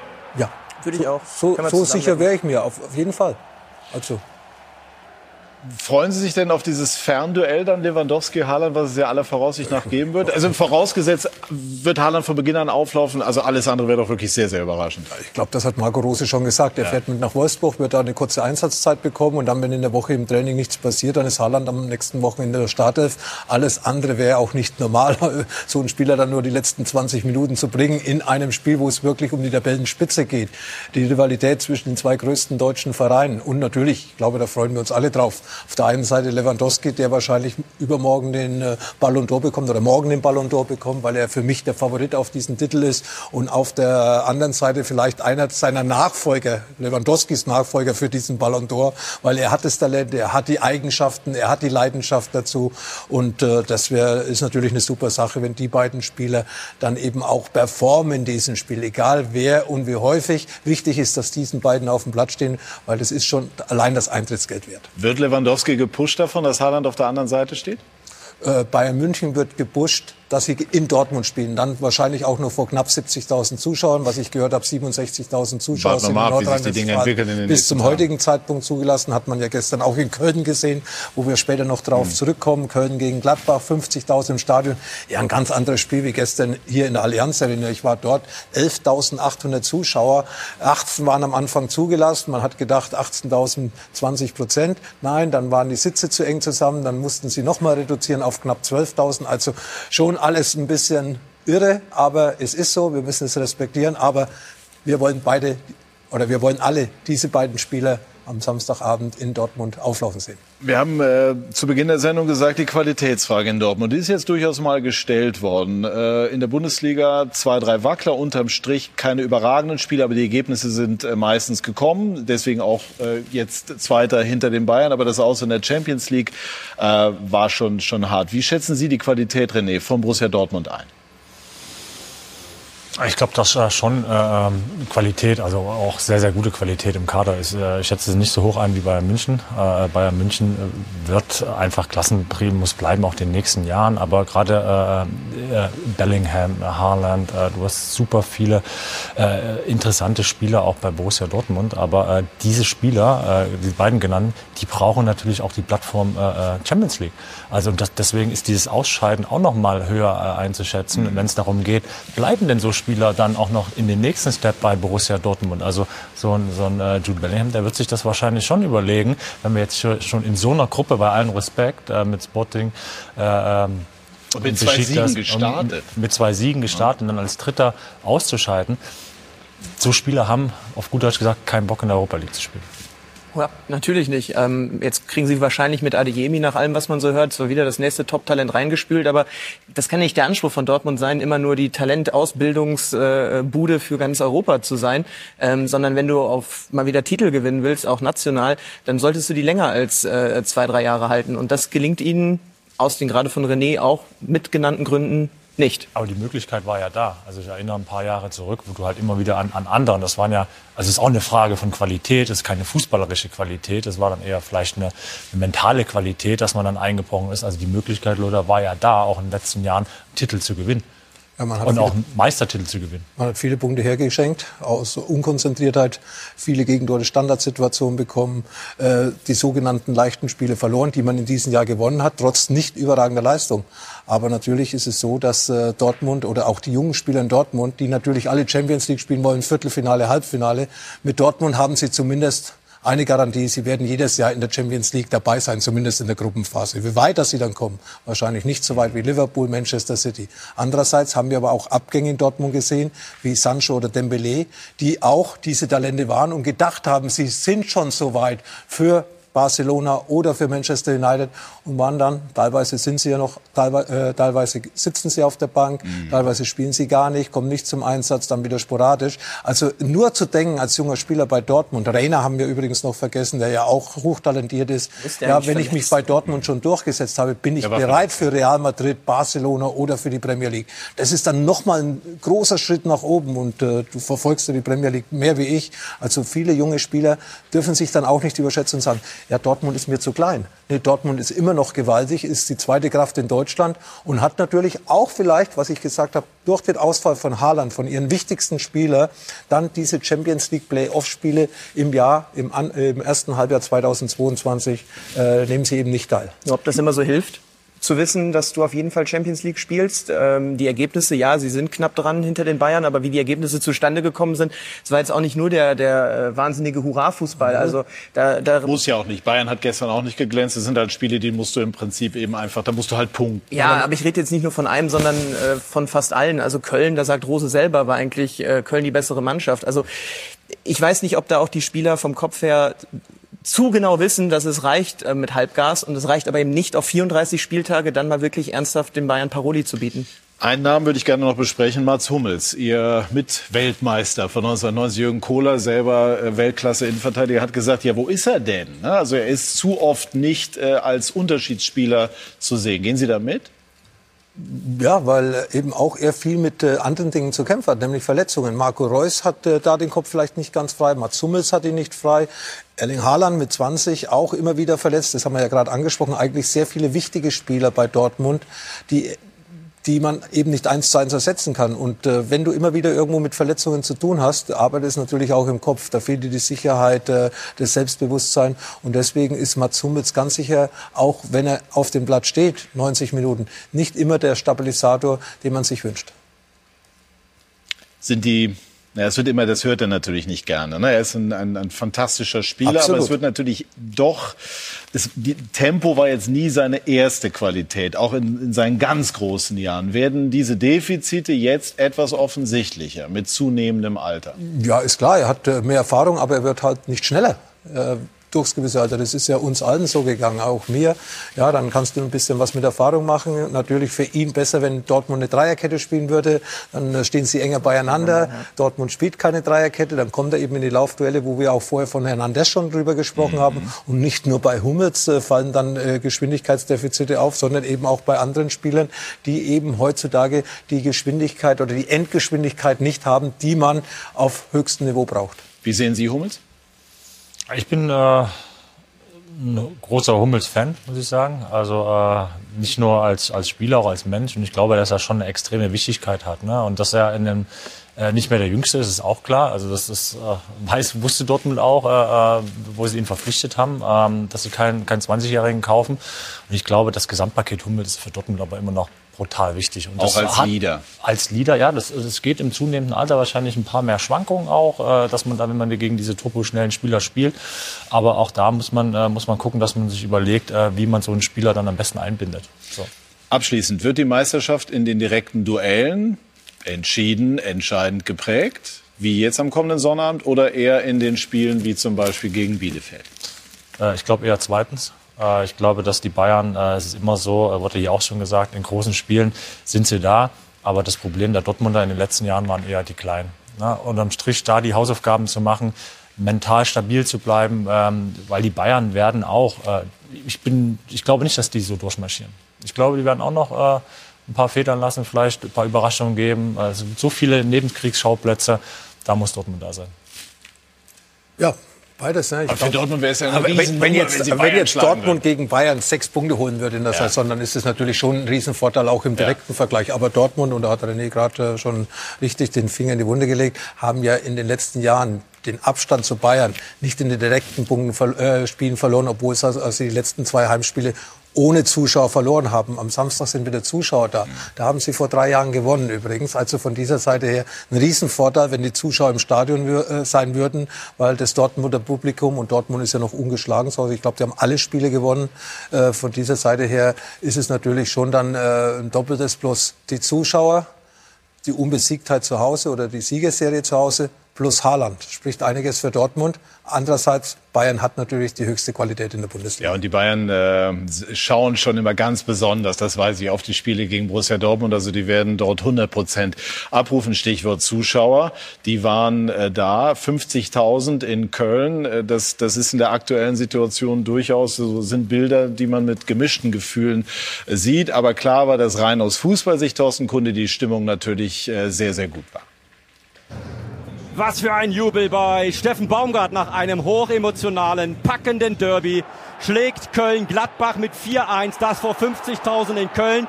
55. Der FC ging in Führung. Jubelcic zum umjubelten 1 zu 0. Aber Gladbach antwortete. 74. Doppelpass. Hermann und Jonas Hofmann zum 1-1 und mit seinem siebten Saisontor. Die Borussia war dran. Aber dann der Fehler von Neuhaus eingewechselt und Marc Uth eingewechselt. 77. zum 2-1. Erneute Führung für den FC. Und nur 90 Sekunden später Elvedi unglücklich und Duda zum 3 zu 1 für Köln. Schlussphase. Gladbach warf alles nach vorne. und Schaub auf Andersson, der mit dem Schlusspunkt und mit dem 4-1. Köln gewinnt das Derby, das wichtigste Spiel des Jahres mit Küsschen und mit 4-1.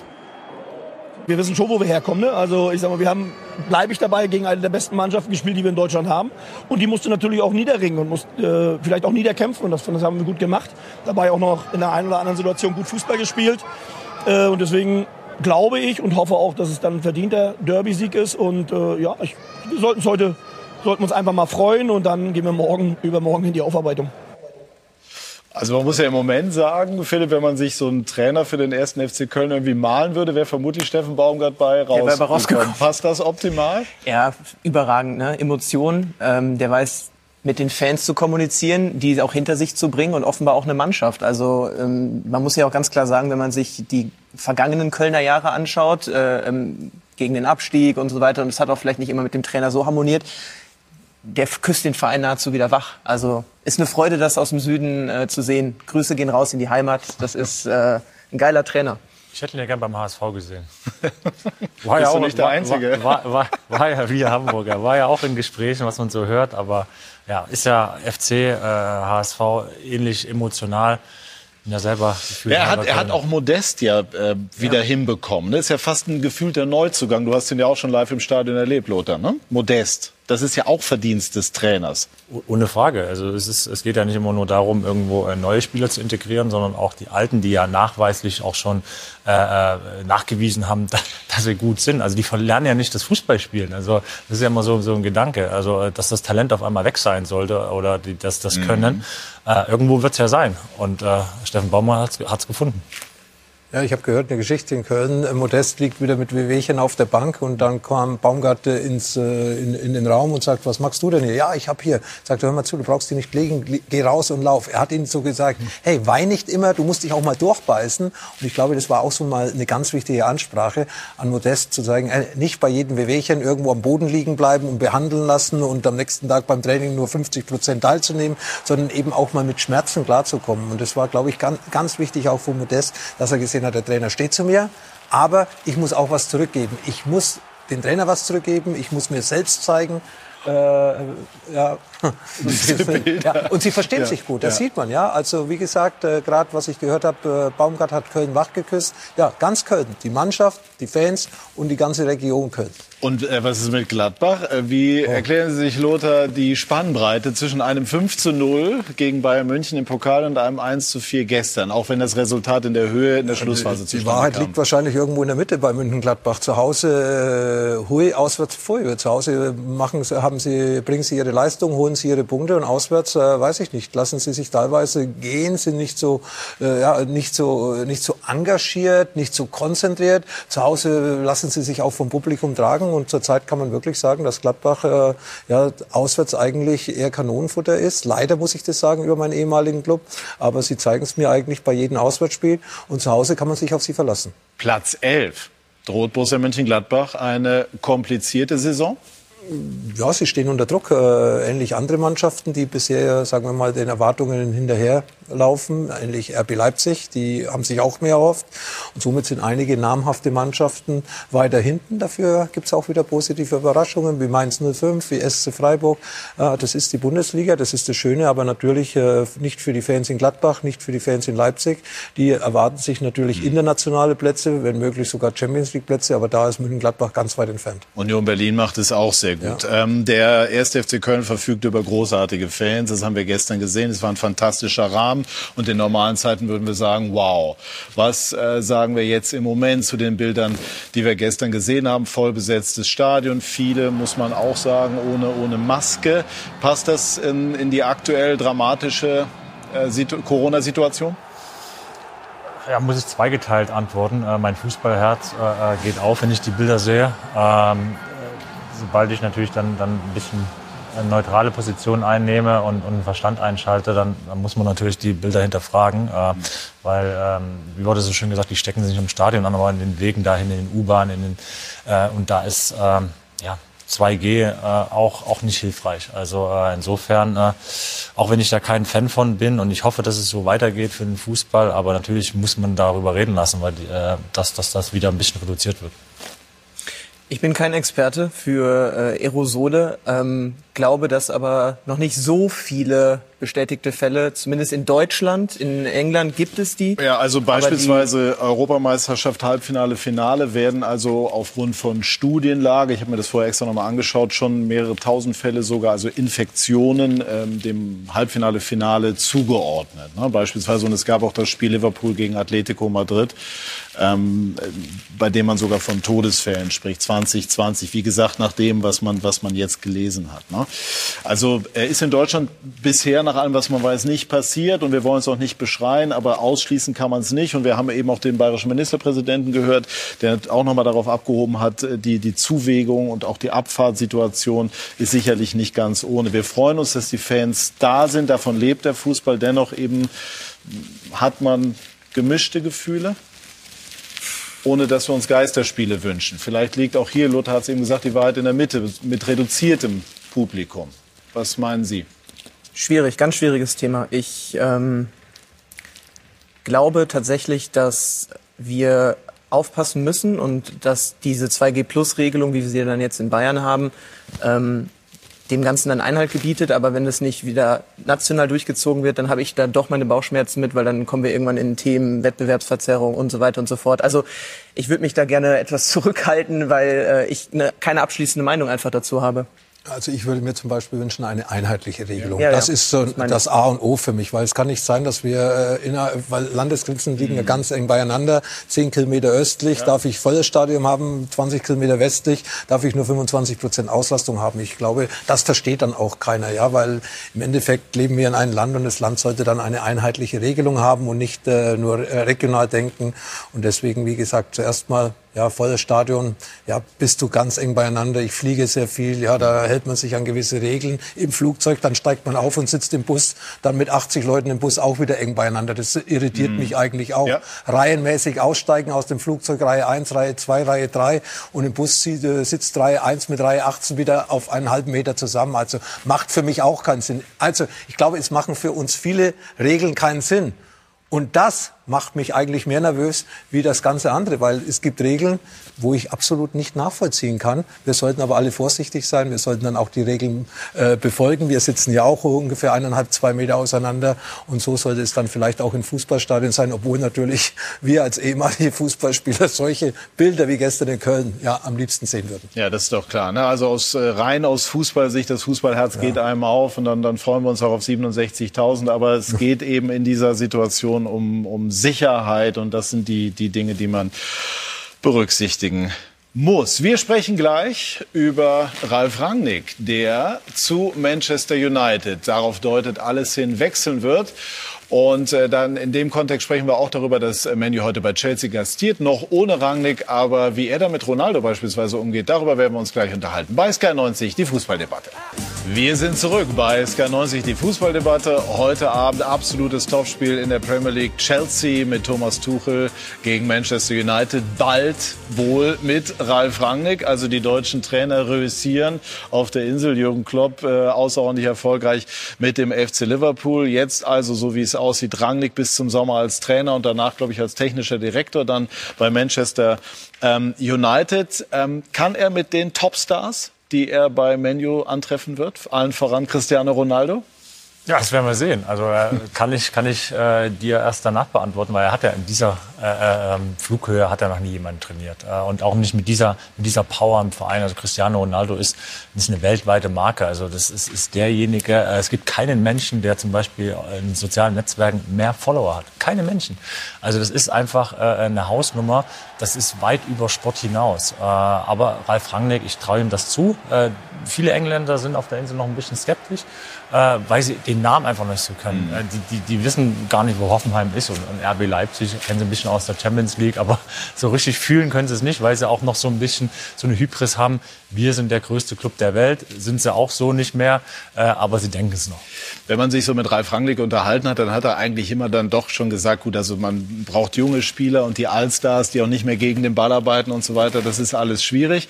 Und Gegenpressing äh, und so, dafür brauchst du Jungs, die bereit sind zu marschieren. Jetzt ist ja nun Ronaldo eigentlich genau der Gegenentwurf. Er ist ein Superstar, er macht seine Tore, aber er macht auch nicht mehr jeden Meter äh, nach hinten. Kann das äh, trotzdem passen.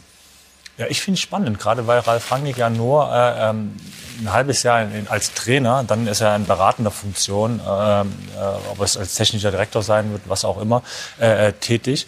Aber ich glaube, dass, äh, dass es eine Chance auch für ihn ist, äh, weil er ja nur in diese eine äh, äh, Schicht gesteckt wird. Er kann nur mit Jungen, er kann nur Gegenpressing. Und Julian Nagelsmann hat es in Leipzig äh, super bewiesen, dass, dass du da hinkommst und sagst, hey, Gegenpressing mal weg, wir spielen jetzt Ballbesitz oder wir mixen das alles ein bisschen. Und das kann Ralf Rangnick auch. Also äh, das hingehen und sagen, ich muss jetzt ein System finden, wo auf allen voran Ronaldo äh, integrierbar ist und äh, da brauche ich halt einen, der doppelt so viel läuft. Ja. Wenn ich dem Weihnachtsmann einen Wunschzettel schreiben dürfte, wen ich mal gerne interviewen möchte, wäre das Ralf Rangnick.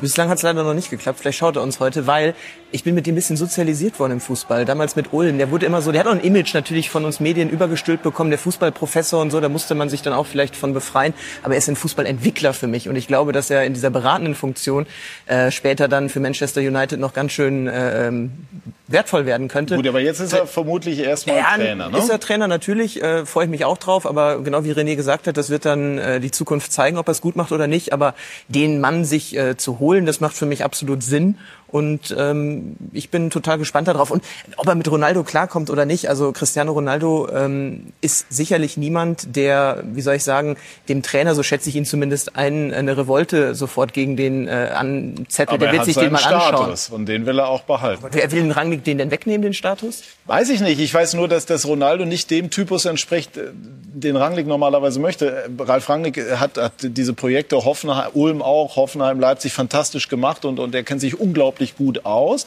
Die spannende Frage ist eben, kann er mit gestandenen Stars das muss er jetzt zeigen, weil die gestandenen Stars hat er nie trainiert. Er war immer für die Entwicklung, aber er weiß natürlich die Stärken eines Ronaldos, er weiß die Qualität äh, eines Clubs wie Manchester United und er hat Erfahrung genug, um das zu handeln. Ja, und äh, ja, äh, wird er Kompromisse eingehen, Lothar? Muss er, muss er, muss er. Also er wird nicht Hoffenheim trainieren können in Manchester United, er wird nicht Leipzig trainieren können und vor allem auch nicht Ulm. Manchester United, du hast es gerade gesagt, äh, einer der größten Clubs äh, in der Welt. Für Manchester United äh, sowieso der größte. René hat es gerade gesagt. Nein, er ist erfahren genug, um sich auf diesen Club und auf die Spieler einzustellen. Aber natürlich, wie Julian Nagelsmann auch in Leipzig, muss er und wird auch für sich, um seine eigene Persönlichkeit zu behalten, auch einiges einfließen lassen, wo er hundertprozentig davon überzeugt ist, dass das gut ist für den Verein, dass das gut ist für die Mannschaft, dass das gut ist für jeden einzelnen Spieler. Dass Ronaldo vielleicht andere Laufwege hat, dass er vielleicht ein anderes Engagement auf dem Platz mal zeigen muss. Klar.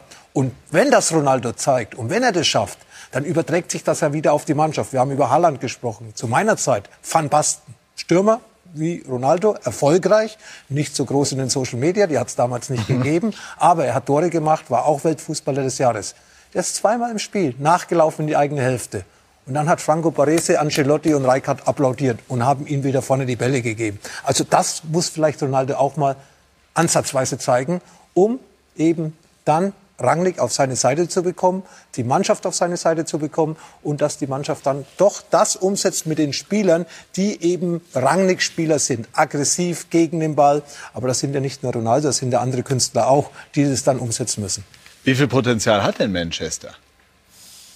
Meine, wenn man sich mal so ein paar Namen anschaut, Pogba, Rashford, äh, Sancho haben wir auch drüber gesprochen, der könnte Profiteur von, von diesem Wechsel sein. Varan, Van de Beek, der wenig gespielt hat, eigentlich auch ein sehr, sehr guter Sechser beziehungsweise äh, Achter, Mata und so weiter. Also das ist ja ein Sammelsurium von, von Top bis Superstars. Sehr, sehr guten Kader. Für mich nicht einen der, der Top-Kader äh, in der Premier League, äh, aber vielleicht ergänzend noch zu dem Punkt von Lothar. Ralf Rangnick ist vor allen Dingen schlau und er wird dieses Thema nicht aufmachen, weil er sieht eher die, die Rolle hinten raus. Also, du hast du ja gesagt, er sieht sich ja eher als Berater. Der wollte gar nicht mehr äh, Trainer sein. Bei Chelsea hieß es doch auch mal, dass er so eine Möglichkeit gehabt hätte und es die dann hat er abgelehnt. Gemacht, genau, das also, weiß ich aus, aus, aus, ja. aus sicheren Quellen. Die hat er abgelehnt, als Trainer interimsweise reinzukommen. Deswegen passt das einfach total. United hat einen Interimstrainer äh, bis Sommer gesucht, wo sie wahrscheinlich auf Pochettino gehen. Äh, Ronald, äh, Rangnick hat gesagt, okay, das war schon immer ein Traum, deswegen er wird da keine Revolte, bin ich mir ziemlich sicher. Aber was passiert jetzt, wenn Rangnick Erfolg haben sollte? Ja, wird er trotzdem gehen. Ja? Ja, glaube ich. Warum? Ja, weil äh, er, er, ist ja auch nicht mehr der Jüngste. Aber er ist doch im Herzen Trainer. Das weiß ich nicht. Also er ist Entwickler im Herzen, glaube ich. Also äh, und das ist das größte Projekt der Welt. Und wenn du United zur alter Stärke, äh, die die eiern ja seit äh, seit 13, glaube ich, ist Ferguson raus, nur rum. Deswegen ich glaube, er macht das jetzt. Das ist part of the deal. Äh, dann ist er damit äh, involviert, einen perfekten Trainer zu finden. Und dann ist er die nächsten Jahre in einer sehr sehr guten Position beraten. Punkt. Den Trainer, der seine Ideen umsetzt, ja. Ob das Pochettino ist, der wird ja natürlich gehandelt. In Paris spielt Pochettino kein Pressing aller Das kann er entscheiden dann. Eben, genau, da ist er damit entscheidend. Die Engländer werden äh, sich nur wundern, dass wir nicht nur Trainer haben, sondern auch Leute, die äh, konzeptionell richtig was bewegen können. Gut, also das klingt spannend. insgesamt sehr, sehr spannend. Und heute Abend dann das Spiel bei Chelsea. Äh, hat dieser angekündigte Trainerwechsel ähm, da schon eine unmittelbare Auswirkung? Glaube ich nicht. Ich glaube, heute gibt es eine Klatsche an der Bridge. Also dafür ist Chelsea einfach zu gut, zu stabil, zu stark. Also was Thomas Tuchel und sein Trainerteam da, äh, der ist jetzt fast ein Jahr, nicht ganz ein Jahr da. Das ist einfach äh, also unglaublich. Ich meine, die haben vier Gegentore kassiert, achtmal zu null gespielt, heute in zwölf Spielen. Das ist, äh, das ist unglaublich. Und deswegen für mich äh, auch äh, Liverpool immer interessant, Man City auch, aber Chelsea ist, die machen Spaß. Also wenn du dir die Jungen äh, anguckst, das ist ein, ein, ein geiler Kader, eine coole Mannschaft mit einem super Trainer. Ja, aber dieser Kader war ja schon da und dann kam Tuchel und alles wurde anders. Ist ähm, die Person Tuchel und, und seine Erfolgsgeschichte mit Chelsea ein Lehrstück dafür, wie viel Einfluss ein Trainer hat? Ohne Frage. Und jetzt kommt mal jetzt noch einen drauf. Ralf Rangnick ist ja der Lehrmeister. Ralf Rangnick hat Thomas Tuchel zum Trainer gemacht. Ich glaube, der war Physiotherapeut früher. Er hat gesagt, komm doch mal zu uns, zu Stuttgart, äh, und, und versuch dich mal. Du könntest ein guter Trainer sein. Also das ist auch eine ganz besondere Beziehung. Also, und äh, Thomas Tuchel wollte sich in der, in der äh, Pressekonferenz vom Spiel dazu nicht äußern, weil, er, weil es eben noch nicht sicher war, dass es da Ja. war. Aber äh, Ja, Klopp hat sich geäußert. Er hat dann auch schon wieder so ein bisschen die Anekdoten rausgeholt, weil Rangnick ja viele dieser Trainer ähm, geprägt hat. war oft seiner Zeit voraus. Also ich glaube, dass der auch oft missverstanden wurde. Und ähm, auf die Frage nochmal von Tuchel vielleicht kurz äh, einzugehen. Ich glaube, der Champions League-Sieg, da sind wir uns alle einig, geht ja auf seine Kappe, weil er die Mannschaft zu einer Phase übernommen hat, wo das keiner vermutet hat. Also von daher, und warum sollte das nicht auch Ralf Rangnick bei Manchester gelingen? Möglichkeiten sind da, das weiß jeder bei Manchester United. Und wie gesagt, wenn man ihn lässt, dann hat er das gezeigt bei vielen Vereinen oder eigentlich bei allen Vereinen, wo er gearbeitet hat, dass es einfach äh, mit seiner Philosophie bergauf gegangen ist. Gut, also wir, wo wir jetzt beim internationalen Thema sind, du hast es schon angesprochen, Lothar, Ballon d'Or geht an Lewandowski. An Robert Lewandowski. Für mich gibt es keinen anderen Favoriten. Äh, erstens mal, weil er nicht nur den Bundesliga-Rekord äh, von Gerd Müller überboten hat mit 41 Toren in diesem Jahr. Er schießt weiterhin Tore, Torschützenliste Champions League, Torschützenliste Bundesliga. Andererseits, wenn man ganz fair ist, müsste man diesen Ballon d'Or auf die letzten zwei Jahre bewerten, weil letztes Jahr ist er ja ausgefallen. Aus welchem Grund auch immer. Außer der französischen Liga haben alle großen Ligen gespielt. Da war Lewandowski noch äh, mit sechs Titeln mit dem FC Bayern, die er geholt hat. Also auch ohne dieses vorletzte Jahr. Nur das letzte Jahr oder das jetzige Jahr 2021. Lewandowski ganz klar. Wer denn sonst? Messi, der vielleicht die, die südamerikanische Meisterschaft gewonnen hat und in den letzten vier Monaten eigentlich, wo ich gar nicht mehr weiß, wo spielt er überhaupt. Für mich ist er immer noch in Barcelona, weil in Paris ist er noch nicht aufgefallen. Und der Ball, nein, er ist doch noch nicht aufgefallen. Ich glaube, er hat ein, ein Pflichtspieltor äh, zwei Pflichtspieltore geschossen oder drei. Ja, das ist ja nicht Messi und das ist nicht der Ballon d'Or. Stimmen Ja. denn immer noch alle Trainer und äh, Ich weiß nicht, wer Kapitäne abstimmt, und, aber äh, eigentlich, wenn ein bisschen Fußball-Sachverstand dahinter steckt, darf es nur einen geben und das ist die Nummer 9 des FC Bayern München. Also, das ist das äh, Urteil von Lothar Matthäus. Und wir haben jetzt, wir haben ja eben schon darüber gesprochen, noch viel mit Ihnen vor an diesem heutigen Sonntag. Äh, zunächst Bundesliga die Show ab 16.30 Uhr, unter anderem dann äh, Eintracht Frankfurt gegen Union Berlin und RB Leipzig. Geisterspiel, weil die Inzidenz in Sachsen so hoch ist und auch einige Corona-Fälle bei RB Leipzig insgesamt. Also Geisterspiel gegen Bayer Leverkusen. Dann haben wir die zweite Fußball-Bundesliga. Der Hamburger Sportverein, der Ex-Verein von René Adler gegen Ingolstadt. Die die Bayersdorfer kehrt zurück in den Volkspark. Und ein Spitzenspiel 1. FC Nürnberg gegen den FC St. Pauli. Und dann haben wir die Premier League mit dem eben angesprochenen Spiel Chelsea gegen Man United. Das heißt, René macht eine kurze Pause, nimmt etwas Leckeres zu sich, stärkt sich und wird dann frischen Mutes und mit äh, vielen neuen Einschätzungen dann Voll beansprucht League. Genau, voll beansprucht werden. Ich bedanke mich ganz herzlich bei dieser Runde, bedanke mich bei Ihnen, liebe Zuschauerinnen und Zuschauer, für Ihr Interesse. Schönen Sonntag noch. Machen Sie es gut. Tschüss und auf Wiedersehen.